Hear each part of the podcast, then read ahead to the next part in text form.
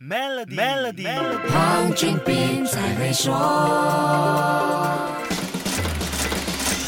你好，我是黄俊斌。二零二二年财政预算案宣布的好几项税务措施，是不是我国税制趋向更透明和更公平的方向，或者只是为了增加国家收入、舒缓政府财政负担的临时做法呢？听听税务专家孔令龙特许会计师怎么说。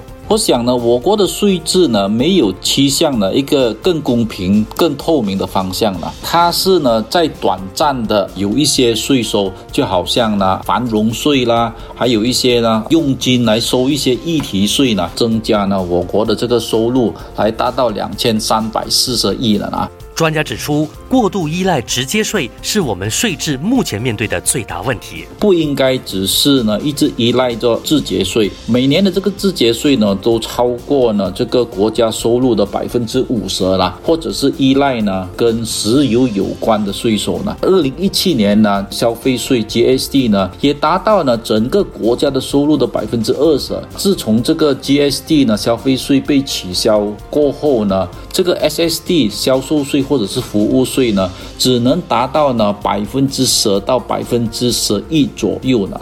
那么，在税务专家眼中，建立一个更加透明和公平的税制，我们还需要做出什么样的努力呢？如果要更透明呢，应该呢，马来西亚呢要趋向一个所谓的间接税，不能一直只是靠呢自节税，不然的话呢，马来西亚会像呢同一个篮子里头呢一样的公司、一样的个人呢在做这个稽查，一直在里头抽税呢，这样的话呢，它是一个不公平的一个税制了。如果不从税务制度上大刀阔斧的改变，将很难产生更好的效果，这是我们都需要认真考虑的问题。好。先说到这里，更多财经话题，守住下星期一，Melody 黄俊斌才会说。